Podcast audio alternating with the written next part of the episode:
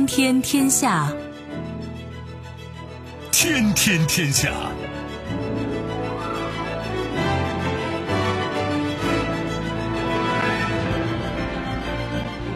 历史穿行者，新闻摆渡人。各位好，我是重阳，这里是天天天下。世界纷繁复杂，新闻随时发生。来看今天值得我们关注的几件事情。美国俄罗斯关系处在历史性困难时刻，但做出这个判断的美国驻俄大使彭博培提交辞呈不干了。法国文化部长呼吁法国人多说法语，抵制英语渗透。巴黎圣母院屋顶重建设计大赛中，中国设计师获胜。日本电器公司刚刚试飞了一款飞行汽车，高度三米，盘旋一分钟。以上几件事情都颇值得我们细细的品味。收听我们的节目呢，你可以用传统的收音机，也可以使用手机。欢迎选择计时客户端，计是河北的计，时是时间的时。也可以选择蜻蜓 FM、喜马拉雅 FM 或者企鹅 FM，搜索“重阳”。可以收听我们的节目回放以及其他相关内容。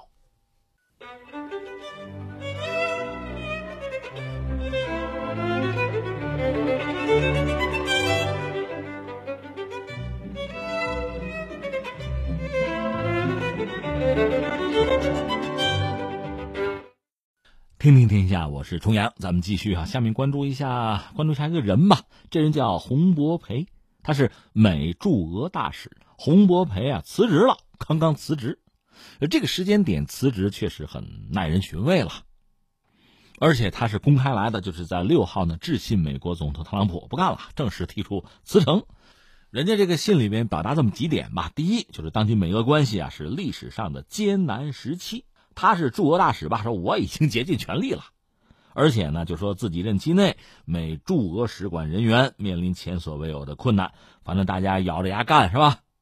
所以这些经历了困难和挑战的外交官啊，我是要感谢啊，因为他算是头嘛。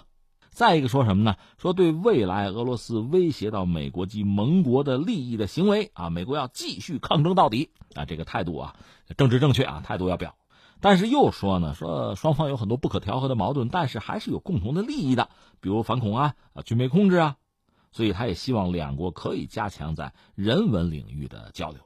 那第三点，他说他这不是辞职吗？什么时候生效？十月三号，就是给特朗普留点时间，你赶快找人啊，然后就要回美国，要重新履行家庭责任，做一个好老公、好父亲是吧？但是也有人讲，哎，他还想回犹他州，还可能参选二零二零的犹他州的州长。这位其实并不老，现年是五十九岁吧？零五年到零九年做过犹他州州长。二零零九到一一年呢，做美国驻中国的大使。特朗普上任之后，就把他任命做驻俄罗斯的大使，这个位置还是很重要的。但是这位现在是辞了，不干了。那说到这儿呢，就确实就给我们扯开了这个话头啊，几个话头可以聊。第一个呢，我们还真的可以聊聊，不要说俄罗斯了，就苏联时代，就美国驻苏啊，包括后来驻俄的大使，其实总的来说还应该说是一些厉害角色吧。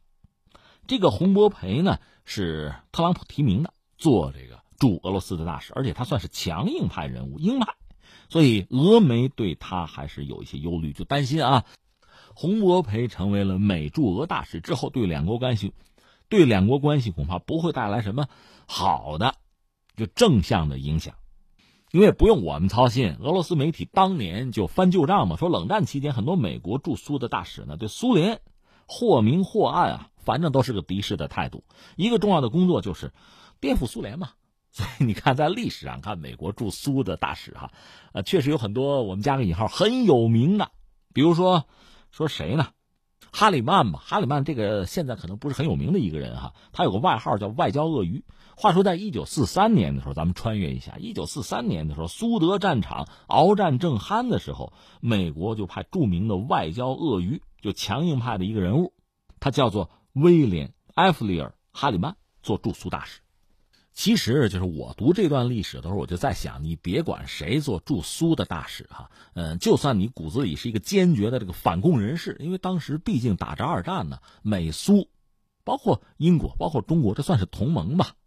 维持这个同盟基本的团结，打赢战争再说，这总是一个共识吧，总是一个基本的态度吧，这才算明智吧。但这个哈里曼还真不像我想的这样。你看，他出任驻苏大使没多久，先参加德黑兰会议。当时斯大林和谁和罗斯福就美国总统，这不就是有一个接触嘛？罗斯福也希望获得斯大林的信任，所以哈里曼呢是有一个安抚丘吉尔的工作。因为美苏走近，人家英国人怎么想哈？实际上，德黑兰会议就是这三大国呢想对战后世界做出安排，大家想法不一样。我们就说这个哈里曼，按说他的职责是劝说丘吉尔消除对苏联的不满情绪，就是美苏商量好，你英国人答应就算了。不是，哈里曼是质疑斯大林的动机，反对把东欧纳入到苏联的势力范围。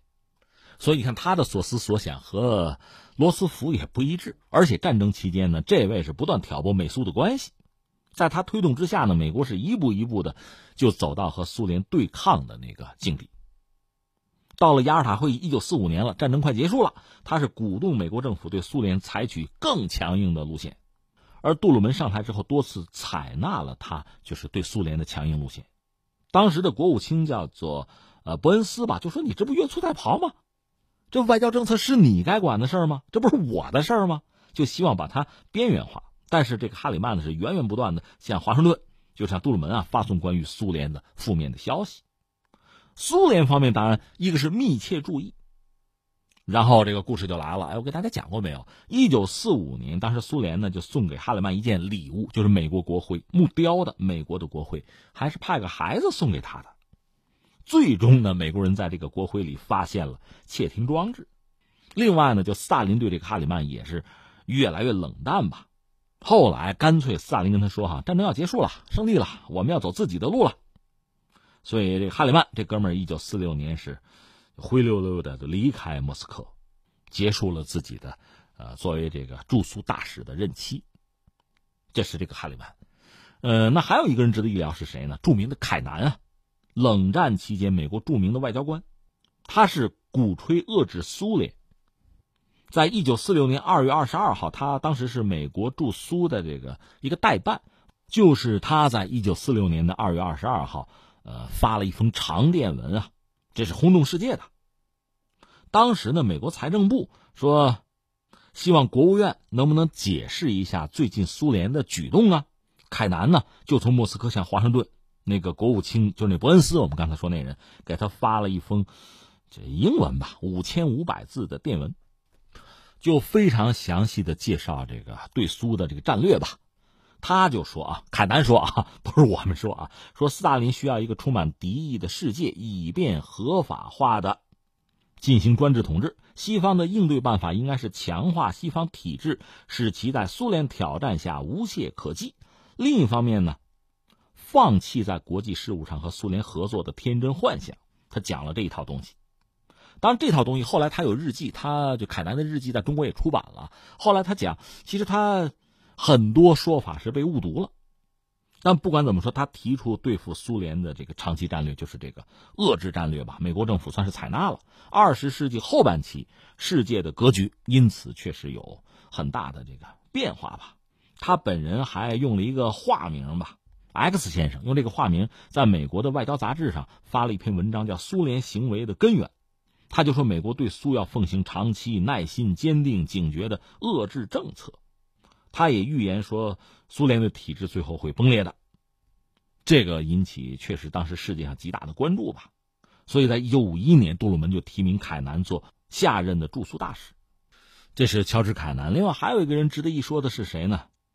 马特洛克，这位堪称叫和平演变专家呀。上世纪八十年代中期，就戈巴乔夫成为苏共领导人，搞什么新思维嘛。而当时美国方面里根政府就看准了这个时机，就派了一个苏联问题专家到莫斯科担任大使，要助推戈尔巴乔夫的所谓这个新思维，助推苏联的和平演变。选中的这个人叫杰克夫斯特马特洛克，这是苏联问题专家。一九八七年四月呢，他是就任驻苏大使。他上任之后做了一系列的事情，在他助推之下吧，美国的军事观察员出现在苏联的这个军演现场。另外，他做了一件什么事儿呢？这算是文化领域的一个事件哈。他是破天荒邀请苏联的一个著名的芭蕾舞演员普列谢斯卡娅参加美国大使馆的招待会，这是有目的的，他是要借此来判断戈尔巴乔夫的意图。因为之前呢，苏联领导人会视这种举动是挑衅，但是呢，这次戈尔巴乔夫呢没有反应，所以他进一步又邀请那个舞者吧，啊，普列谢斯卡娅访问美国，有演出，这算是文化交流吧。就说到底，就开始对苏联进行全方位的文化输出了。甚至到了一九九一年六月的时候，这个马特洛克他当然有他的手段或者渠道吧，获得了在苏联内部有这个推翻戈尔巴乔夫政变的情况，他就迅速通报了戈尔巴乔夫，但是对方并没有重视，结果就是八幺九了吧？那是希望把苏联从解体的边缘最后一刻能不能拽回来？而在这一周前，正好这个马特洛克是卸任驻苏的大使，离开了莫斯科，当然那个八幺九最后失败了。你看，咱们扯了这几个驻苏的大使哈，应该说都不简单呐。我们加个引号啊。所以当年就是洪博培作为一个驻俄大使的时候，俄罗斯的媒体对他还是很警惕的。但是这位老哥到现在是自己就辞职了，不干了。也许他还有自己未来的还没有实现的政治抱负，也许是对目前的美俄关系确实感到也是束手无策吧。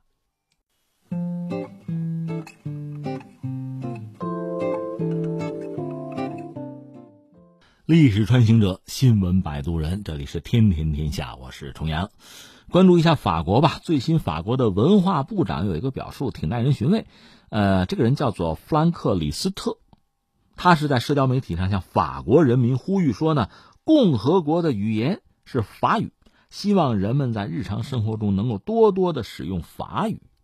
那你说这还用得着他呼吁吗？是这样，有一个特殊的时间节点，这个坎儿是什么呢？有个法语使用法颁布二十五周年，这是人家法国的啊。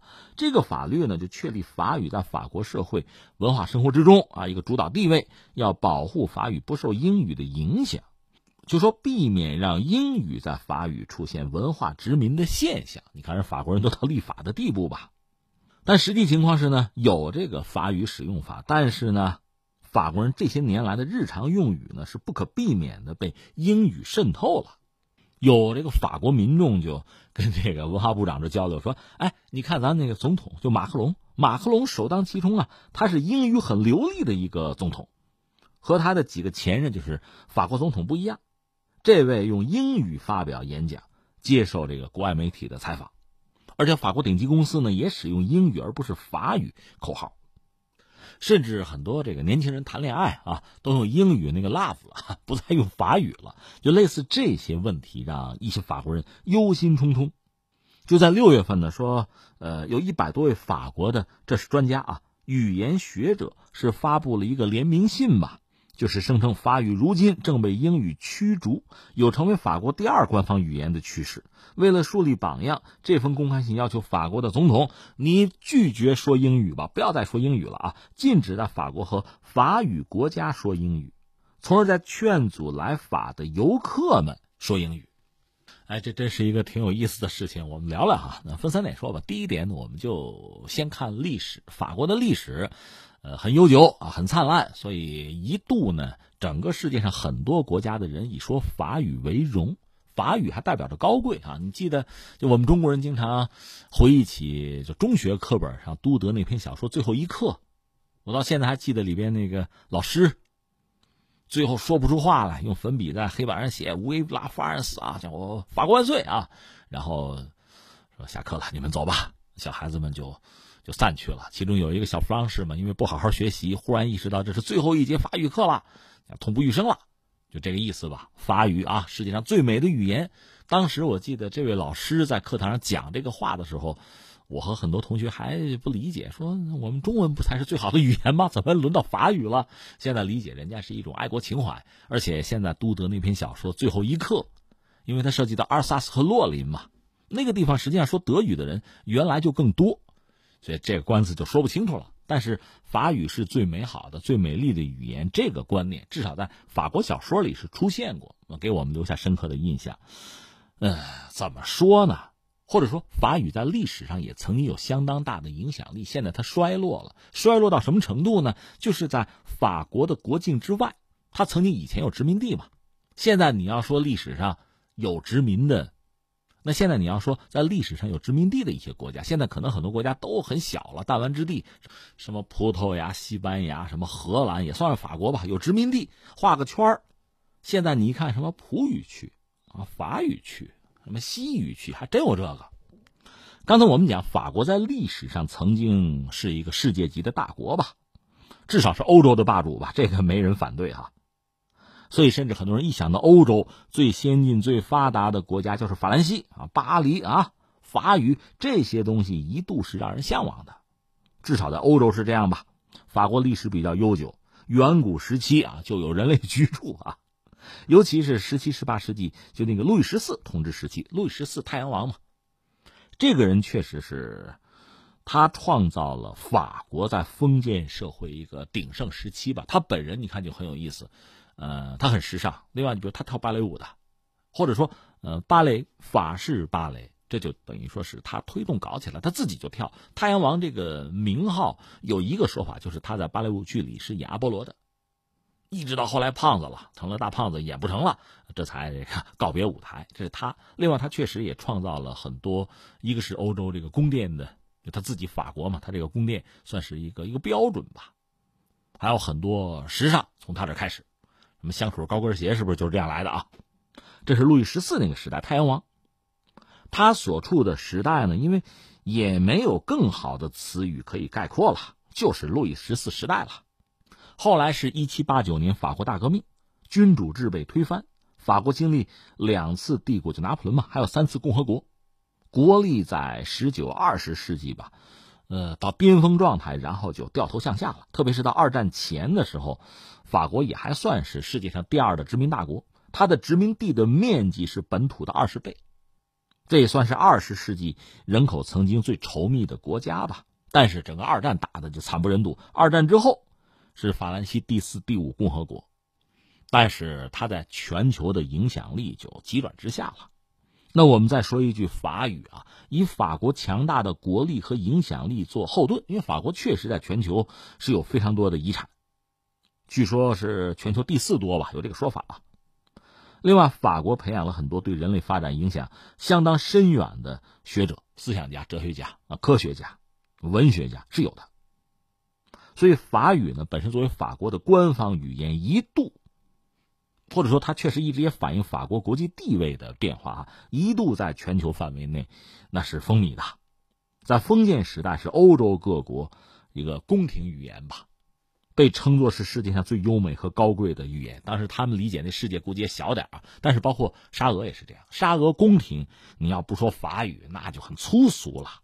普希金写诗早期那也得用法语嘛，后来他能够对俄罗斯的语言有影响。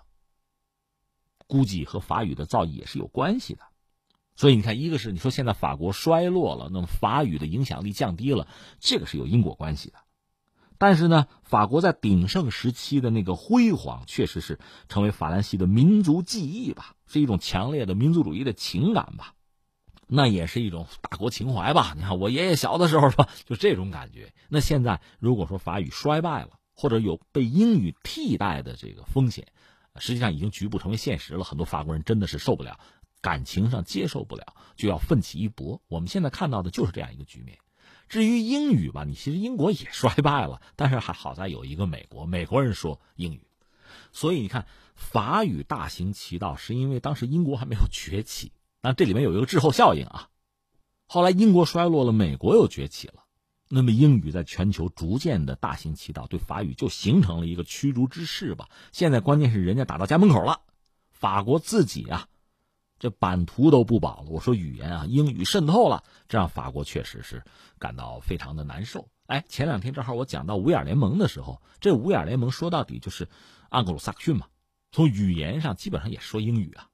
这个法国人说法语嘛，所以对五眼联盟他也有一种天然的抵制和警惕在。戴高乐时代就是这样，这是第一点。第二点就很容易想到我们汉语了，想到中国话了。我也看有些朋友说我们英语我们也抵制一下吧，我倒觉得没必要，我们没有必要狭隘。我们和法国人我觉得是处在不一样的状态。我们确实是在一个上升的状态，越是在这个时候，我倒觉得越要一个开放的心态，不要固步自封。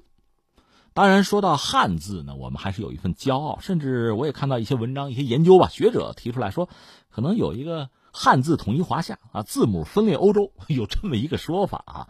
呃，也许偏颇，嗯，也许危言耸听，倒是不妨拿出来说一说。因为我们知道，就说到秦始皇了嘛。你看，我们到这个双十一什么剁手的时候，人们就想到秦始皇。哎，你看，呃，当年叫车同轨，书同文。是，就是各地的语言啊，方言是有很大的不同的。你看，我们是河北嘛，就说河北人，也并不是有一种统一的家乡话，也不是啊。就说是河北人，你是南边的，我是北边的，咱们凑到一块的话不一定听得懂。但是我们有同样的文字啊，还是能够统一啊。这就有了一个统一的市场，有了一个统一的理念，统一的信仰。所以你再说天下哈，有这个大事，分久必合，合久必分。那么和。是中国人的理想，这个信念这么多年、几千年啊没有改变。而在统一的过程之中，你看汉字就是文字，确实起了非常关键的作用。那翻回来说西方，你就说欧洲吧，美国因为历史太短啊，整个欧洲算是印欧语系，但是彼此之间差异比较大。你看，在这个罗马帝国后期吧，那个时候吧，大家确实也考虑统一使用拉丁文，但是当时基本上日耳曼人算文盲啊。就只讲自己部落的语言，没有什么读书写字一说吧，所以拉丁语没有完成真正的传播，更谈不上像中国的这种，就是文字统一划线哈，没有这个东西。而且在罗马帝国时代本身吧，不同地区的拉丁语系口音也是不一样的。后来罗马就崩溃掉，呃，各个地方各自独立发展吧，什么西班牙、法国、意大利、葡萄牙这些地方，这个口语区别是越来越大。最终就是在拉丁语系的基础之上，各自就衍生出各个民族独特的语言吧。你看，有意大利语、什么西班牙语、法语、葡萄牙语、什么罗马尼亚语，非常多。有人把它化作叫罗曼语族，也就是拉丁语族，但是它不一样啊。而当时日耳曼属于落后文明，他们的语言呢也没有办法取代拉丁地区的方言。除了那谁呢？英国是例外，英国是个岛哈。最终是这个盎格鲁撒克逊人，他们的语言取代了就凯尔特的语言，因为古代英国那是凯尔特人。顺便说一句，像苏格兰啊，像威尔士啊，还有人家自己的语言，基本上相当于凯尔特语啊。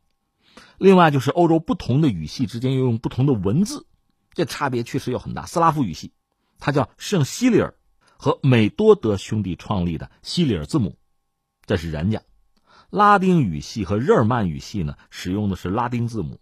还有拜占庭，人家使用希腊字母，就等等，我们就不多说了。所以它是分裂的，它是彼此之间区别很大的，是没有统一的。所以有人讲字母分裂了欧洲，从某个意义上讲，你也不能说不对。而翻回来说，我们的这个中国的汉字，确实这么多年啊，也历经各种各样的挑战，最后是坚持下来了。这挑战，你看，在就当年我们说五四运动那阵儿吧，确实有一些比较激进的学者认为。啊，中国是落后的，一落后就什么都落后。另外就是，既然落后就得改嘛，语言文字先改了吧，改成拉丁的吧，有这样的。但是真的，现在我们想来，当时真那么做是非常愚蠢和冒失的一个事情。汉字本身是带着很丰富的这个文化内涵在里边的，它不简单是是字，是笔画，它是以形表意呀。对很多概念呢，比这个表音字表现的更加清楚。而且你想，一个民族的语言啊、文字啊，在历史之中它是有演变的，它是进化的，它是传承的，它在不同阶段也有自己的生啊、灭啊、繁啊、简啊，那都是在适应社会发展，在不同的阶段哈做出不同的反应。而且你想，一个民族这个语言本身，那恐怕是成千上万年的积累。至于文字呢，也往往都是中国的汉字几千年的积累、发展，和我们的这个精神生活。文化生活是融合在一起，它不是简单的说废弃、说改变就可以做得到的事情。那你要说八股文，包括中国人书写的方式，哈，这确实你要说限制人的这个思维想象可以改嘛？所以我们也搞了白话文，我们书写的方式也有了标点符号，也不是从上往下、从右往左，我们翻过来了。后来还有一个挑战就是计算机嘛。你想人家英文字母二十六个字母，那跟键盘那对应的非常好，啪啪啪敲的很快。那你中国人不行吗？哎，没关系，五笔字形，我把汉字拆一拆嘛，敲的也很快。另外，我们还有汉语拼音呢，所以最终这个挑战，这个难关，汉字也成功的应对了。所以你仔细想想，这在人类的文明史上都堪称是奇迹啊！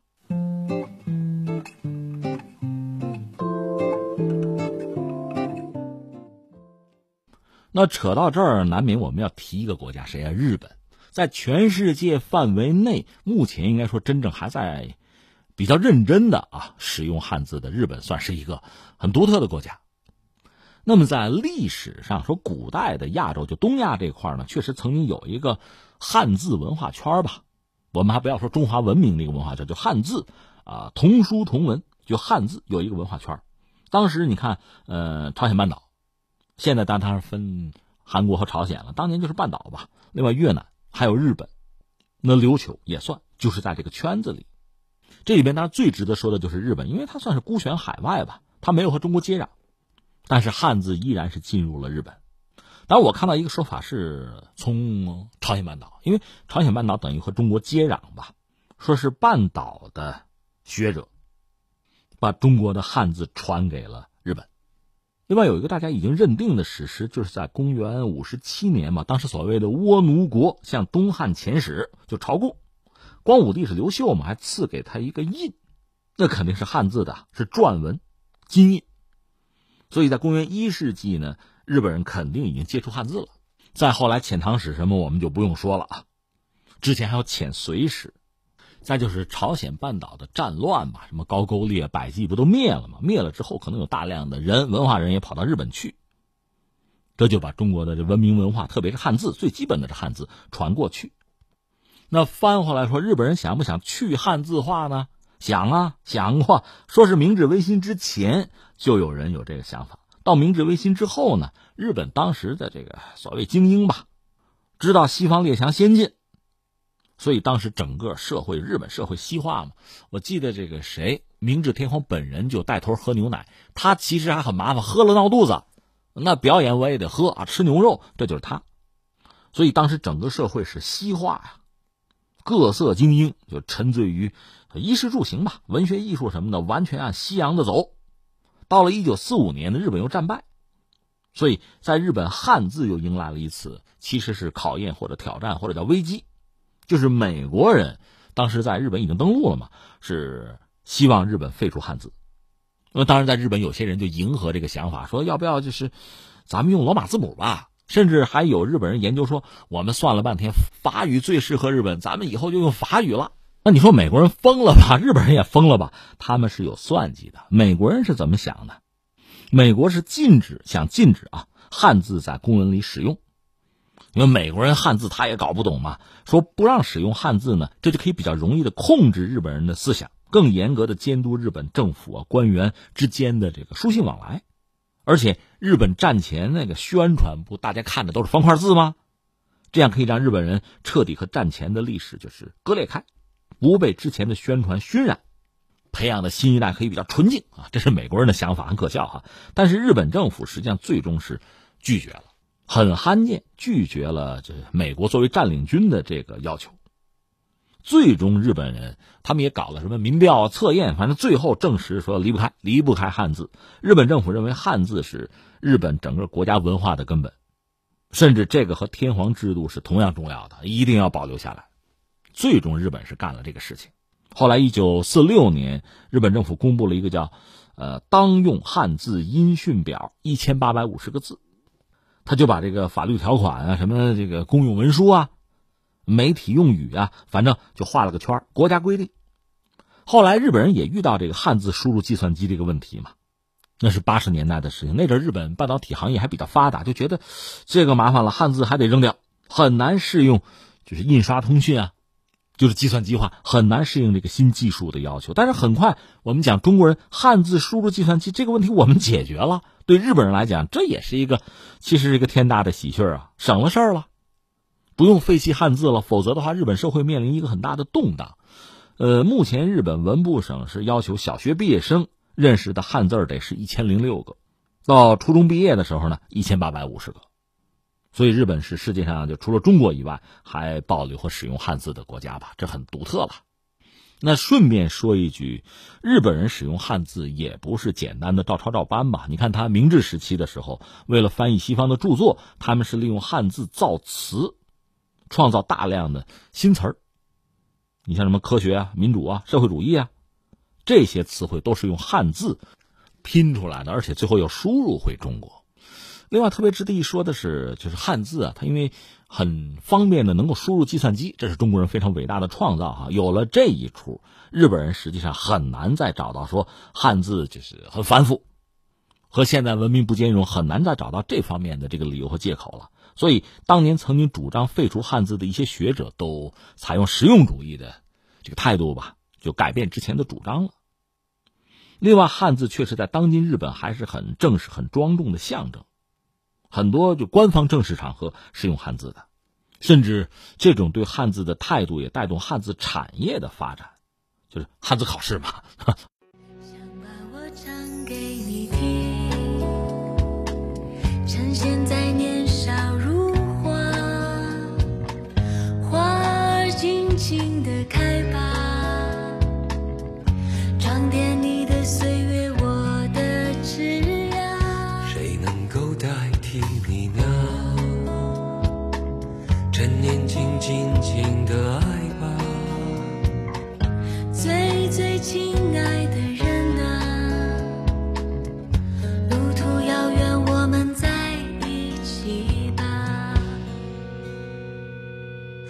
把我唱给你听，把你纯真无邪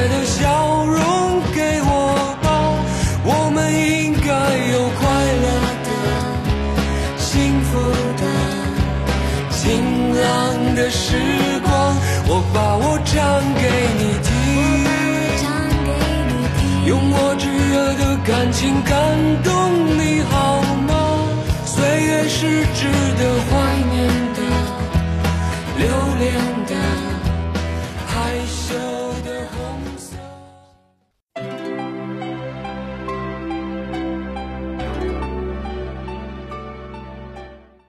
天天天下，我是重阳，咱们继续啊。下面关注一下法国巴黎圣母院吧。刚才说了法语，再看看他们那个巴黎圣母院，还记得吧？四月十五号，巴黎圣母院大火呀。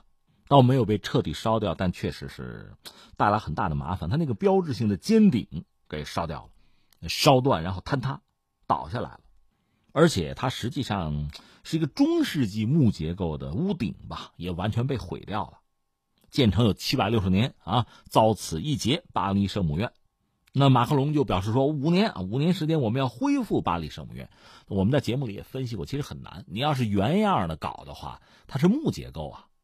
比如他使用橡木什么的，你确实要找到相同材质的东西。你要找千年橡木什么，这可不需要时间嘛，不是那么轻易能做的事情。而且用当年的工艺来复建的话，那当然是有一定的难度了。但问题在于，未来的巴黎圣母院是不是一定要原样重建？这个说不清。全球的建筑师都在争嘛，所以呢，最近出现了一个挺有意思的状况啊，就是巴黎圣母院的重建。怎么着最美？有评选，两位中国建筑师的作品夺冠了，这非常有意思，是吧？你说，难道将来他们要按照中国建筑师的这个设计重建巴黎圣母院吗？哎，这是我们恰恰要聊的这个事情啊。查了一下，这次是一个叫独立出版公司，一个企业吧，举办了巴黎圣母院这个教堂设计的大赛。而这个公司是去年才成立，好像是超过五十六个国家二百多名设计师投稿，投稿总数二百二十六件，三万网友投票来选。在八月五号呢，最终这个大赛的冠军作品公布，叫做《巴黎心跳》。一查呢，哦，中国人设计的，叫做蔡泽宇和李思贝。我专门上网搜了搜这个设计，相当漂亮。那特别建议大家上网也搜一下，看一看中国人的设计啊，它大概。是三部分，名字叫巴黎心跳。三个部分构成这个设计：水晶般的屋顶，反射巴黎历史悠久的城市面貌啊；塔尖上的那个装置如时间胶囊一般，可以追溯城市的记忆；再就是主体尖塔是以万花筒的形式来赞美城市景观，这是人家的设计理念啊。在那个万花筒的中心，就是巴黎心跳那个万花筒中心呢，是一个利用磁悬浮技术最先进技术啊，磁悬浮，在塔尖顶端浮动的一个时间胶囊，它是每半个世纪可以打开一次，因为是磁悬浮嘛，这个装置在塔尖是有节奏的上下浮动，一跳一跳的，这叫做巴黎起伏的心跳，是这个意思，所以搞得很漂亮。这第一点，我们说清楚这事儿了啊。第二点，我们说但是说但是，但是是不是真的？巴黎当局会按照中国建筑师的设计来做这个巴黎圣母院的修复工作？这个真的很难讲。一个是这次这个评比吧，呃，应者云集还是不少吧，二百多个方案我们看到了啊，呃，有五个入围的方案，有加拿大的、英国的、美国的，还有日本的，当然中国的夺冠了。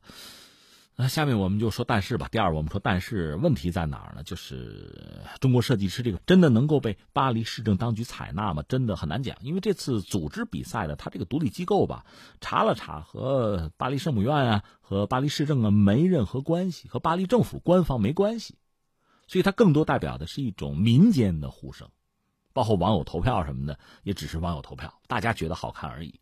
那关键是掏钱的，就是巴黎圣母院也好啊。或者说，呃，巴黎市政当局也好，是不是这么认为就很难讲。实际上，最关键的问题，它到底是可以自由发挥，做成一个新样式，还是要完全恢复到巴黎圣母院最早设计的那个状态？这修复是怎么个修复法？现在可能还没有定论吧。所以，最终你说中国人设计的虽然很漂亮，能不能最终成为巴黎圣母院未来的样子？这恐怕我们只能打一个大大的问号了。但是说到这儿呢，我们再扯第三点说什么呢？呃，人类历史上对古迹的这种修复，哈，那确实也体现了人类的一种智慧和虔诚，真的是这样子。那我们中国人做这个事情做的很多了，不说中国，我们说吴哥窟吧，简单扯两句，柬埔寨那个吴哥窟就很有意思，很值得我们琢磨琢磨。话说在一八六一年，那什么光景？中国当时太平天国是一八五一到一八六四，对吧？当时一八六一年的一月。这是法国的一个探险家，这位叫穆奥，他是在鲜丽的热带森林之中，突然发现了一个恢宏的古城啊，七百年前的吴哥窟出现在他的面前。所谓吴哥窟呢，是吴哥古迹的一小部分，那片很大的，非常庞大的一个建筑群落吧，我们就不一一的说了。但是呢，就在这一年，那个莫奥呢，就在热带雨林之中患病，他就死了。好在他有游记，他游记记录这些东西。那你想出版之后引起轰动，最终他这本书算是遗著啊，导致吴哥在西方世界就声名鹊起。当时柬埔寨呢是被法国给殖民了，你看越南也是这样的。法国殖民之后呢，吴哥古迹这个修复工作呢，法国人那你来吧，法国有一个远东学院就承担这个事儿。然后这事儿很不容易，很不顺利吧。二战就不用说了，法国打成那样。后来到七十年代，柬埔寨有内战。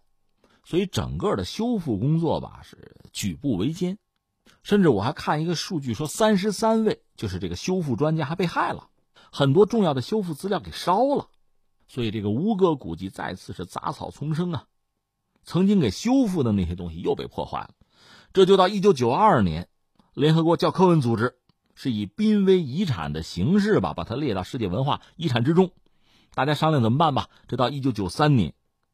保护开发吴哥遗址，这有一个国际协调委员会，算是成立吧。来自柬埔寨、法国、意大利、日本很多国家的这个三十七个吧组织代表与会，大家琢磨着再联手保护吧。那么参加这个保护的先后有三十多个国家，包括我们中国。十多年间吧，就说我们中国中国文化遗产研究院组建了一个吴哥古迹保护工作队，先后修复了很多地方，包括叫周萨神庙。茶胶寺，而且你注意，就是怎么修，大家就在争。不同的国家有不同的想法，有的就说呢，我用最先进的材料，我对本体进行补充；有的说那哪行啊，那就破坏了遗产的真实性了。还有的就是选择对遗址进行加固，有的呢说不行，解体，解体之后重建，这叫解体式修复。所以你看这个吴哥的修复，哈。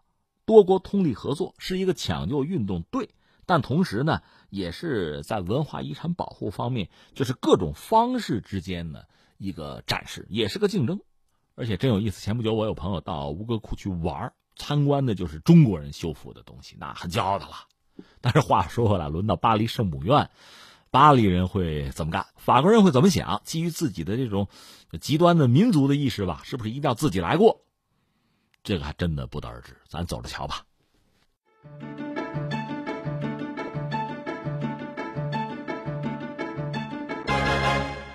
最近日本比较活跃，关于日本的新闻还真的多起来。今天我们要关注的还真不是日本、韩国之间闹矛盾哈，是日本科技领域一个新的突破吧。日本电器公司所谓的 NEC，这个公司的名头中国人可能并不陌生吧。在八月五号试飞了一辆飞行汽车，它的外形就像无人机，说无人机就是那种四轴像大疆一样啊。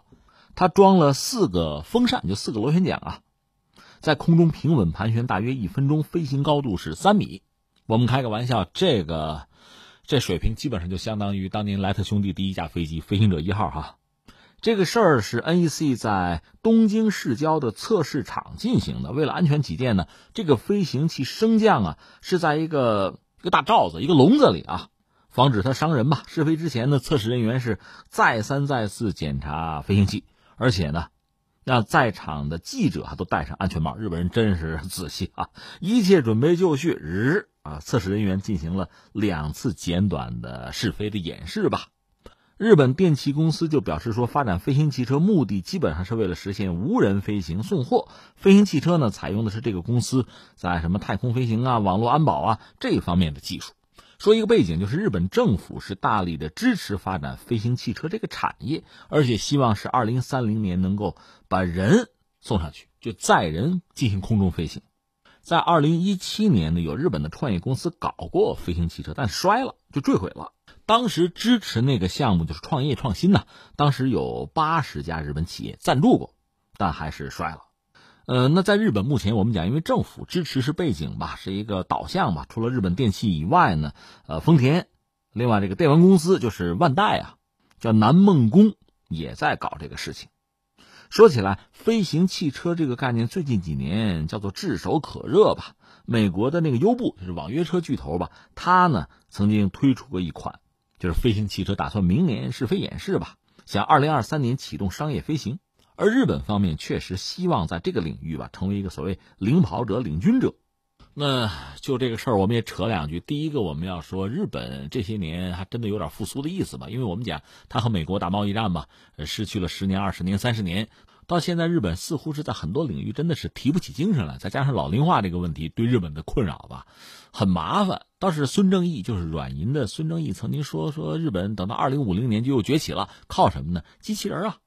高度智能啊，替代人力啊，这个倒也是一个美妙的想法哈。能不能成功，我们走着瞧。但是日本这几年确实是开始在某些领域发力下功夫。机器人这个领域，它一直在做。当然，在智能，就是人工智能这个领域，好像现在领军的一说还是中国和美国了。但是最新的消息，日本在一些所谓黑科技领域，希望有所突破，比如要开发所谓人工冬眠。那现在在这个飞行汽车领域，似乎也算是，其实也叫不了拔头筹，但确实是在下大的力气啊，这个给人印象比较深刻。那么日本有没有可能凭借着就高新技术，在今天这个时代呢，又杀回来啊，卷土重来？这个值得我们高度的关注。你看以前在纺织业那个领域，在呃钢铁、在汽车这三个领域，恰恰也是美国打贸易战对它进行。重点打击、精准打击的领域啊，日本一冒头，就像打地鼠一样，美国拿个锤子给它敲下去。那么在今天这个时代，日本在比如半导体那个领域，本来曾经对美国想形成一个超越，可美国当时呢，一是直接打击，再就是扶植了韩国，日本又被打下去。在今天呢，因为日本借着在半导体领域某些，比如材料啊或者工具啊，就制造工艺这些领域方面的优势呢，对韩国现在进行了精准打击，美国基本上没吭声。这算是一种默许吗？或者之前他们已经达成了某种默契？那日本是不是要借此夺回在半导体领域的某些市场、某些份额？这个我们只能走着瞧。现在说这个话为时尚早。那么在其他一些领域，比如飞行汽车这个领域，日本是不是真的想拔头筹？哎，这个我们真的需要 关注一下。如果成功的话，这可能还真是一个巨大的市场。那下面我得说一个但是，但是就我个人来讲啊，我对飞行汽车是有成见的。啊，两方面说，一方面说人类在这个领域的这个突破其实早就有。你比如说，一九八九年，在八九年的时候，美国波音的有工程师他自己就搞过一个三栖工具吧，在车、船、飞机这三个角色之中，他完成切换，可以啊，是一个三个螺旋桨推进的一个设备吧。但是首飞时候也坠毁了，这哥们儿就是研制这个东西烧掉了六百万美元，那是在一九八九年啊。后来一九九一年。也有发明家就是在飞行汽车上，呃，研究五十年之后啊，在一九九一年最后有一个突破，那个东西时速能达到六百公里呢，航程一千五，能装四个人，飞行高度能有九千米，这基本上可以相当于飞机了。我看过那个东西的照片，外形非常科幻，是四个涵道风扇，但最后据说也就是完成了垂直起降而已。你想它多烧油吧？到了二零零五年，还有人搞出荷兰人搞出过这种旋翼机，加上三轮摩托吧，这么一个方案。这三轮摩托上面是带一个螺旋桨，就是旋翼，像直升飞机一样的东西。到二零零九年呢，应该说有真正的飞行汽车降生了。其实就是外形看上是个汽车嘛，插上一对翅膀而已，翅膀多多少少能折叠一下吧。这车现在我查过是在原型状态，也没有量产，官方报价就得二十七点九万美元。顺便说个消息，就是吉利，吉利前一阵不是宝腾、路特斯，这都得花大价钱去买嘛。吉利可能是又收购了那个飞行汽车公司，刚才我们讲就搞出来那个原型报价二十七点九万美元那玩意儿，呃，吉利好像收了。所以你看，将来和日本人竞争的吉利恐怕也得算一个哈。那么这个所谓飞行汽车的发展史吧，我就不多说了，因为这叫挂一漏万。为什么呢？这个东西比较小，很多发明家盯着这个领域都愿意做做尝试。那下面关键说，我为什么不看好它啊？这个东西有几个先天的问题需要解决。一个是什么呢？我理解是安全性。其实最早搞飞行汽车是美国人，为什么呢？他们就是路上堵车堵烦了，说我所谓飞一下。就说我索性飞起来，我飞一下，飞到不堵车的地方可不可以？如果这个世界上就你一家，你一个人，那这事可以做，但是那也不存在堵车的问题了。如果人多，你也飞，我也飞，你觉得这现实吗？这可能吗？那就需要有空管了，而且飞多高？你看日本这个玩意儿飞三米，如果大家都在三米，你想想，就像一屉包子一样在天上撞，那是什么结果？从三米栽下来和在高速上撞一家伙，那又不一样，那是三维的受伤啊。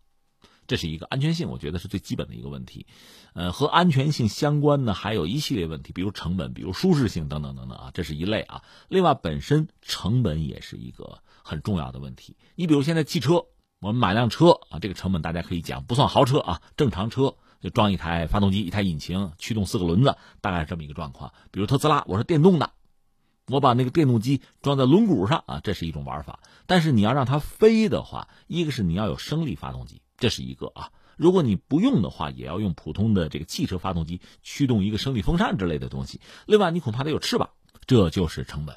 由此还带来其他的麻烦。你比如说，真的是这个飞机啊，折叠着一对翅膀在地下行走的话，停车站的这个车位恐怕就要大得多。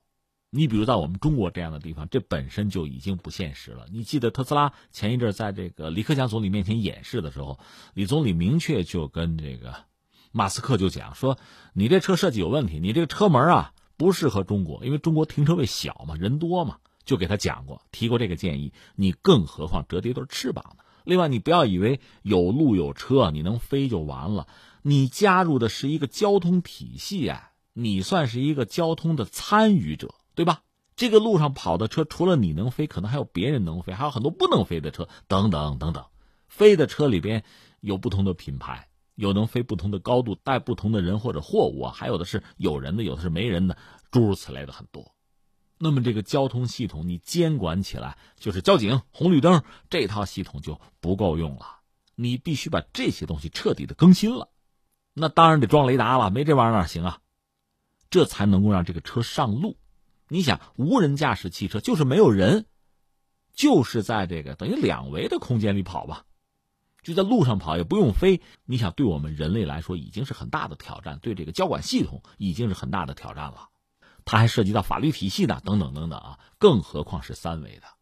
所以说到底呢，嗯，我觉得成本上很可能它不合算，不如发展比如轨道交通啊、公共交通这种方式。那你说飞行汽车难道一点用也没有吗？如果说它就是无人机，它就是送货，特别是在中国，比如说边远地区人少，或者在一些比如说地广人稀的地方，比如新疆，我觉得那倒是可以。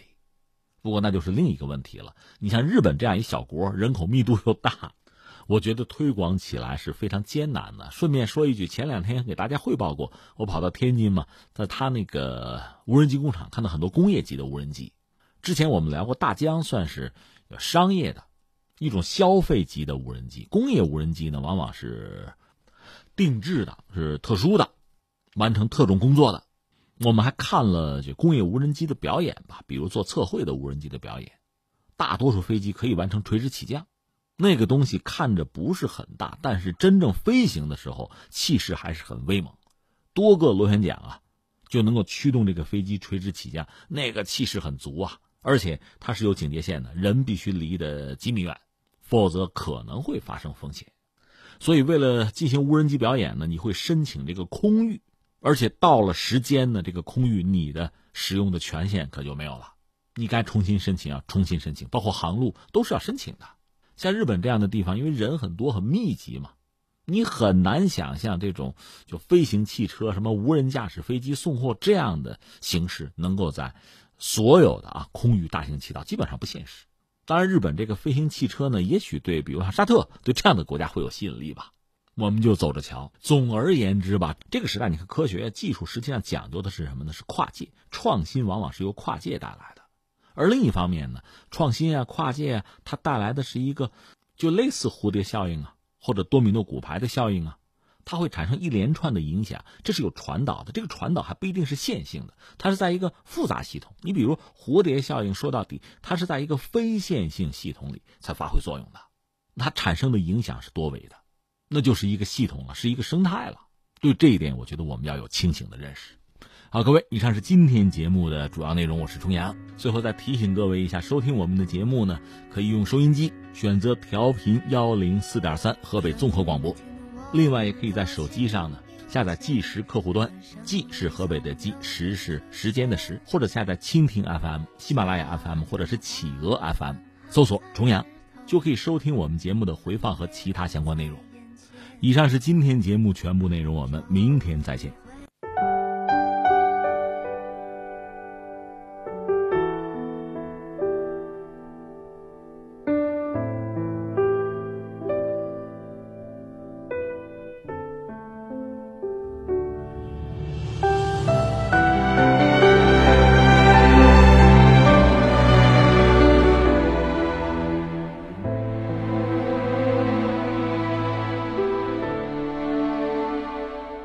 记忆不差，不信问一问白发，那一场老戏依旧在吱吱呀呀，谁的身影路过夕阳西下，有一座石桥。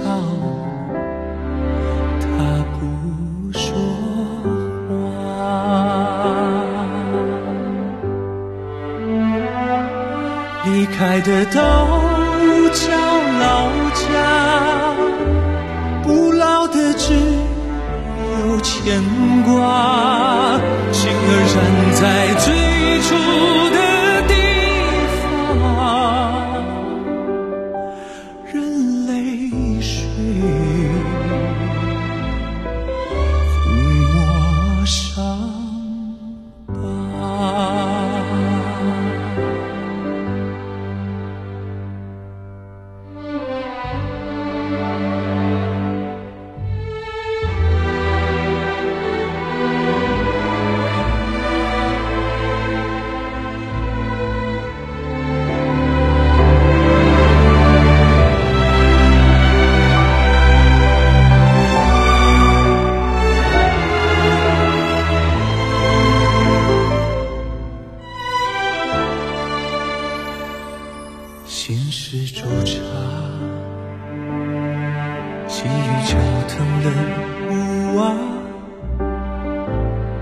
石头上青苔，不知道旅过几场，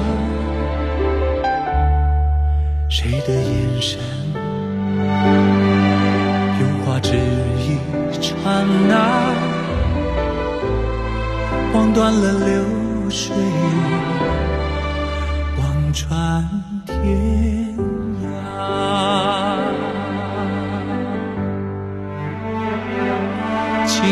的桃树开花，去年的燕子回家，总有一种守望不分冬夏，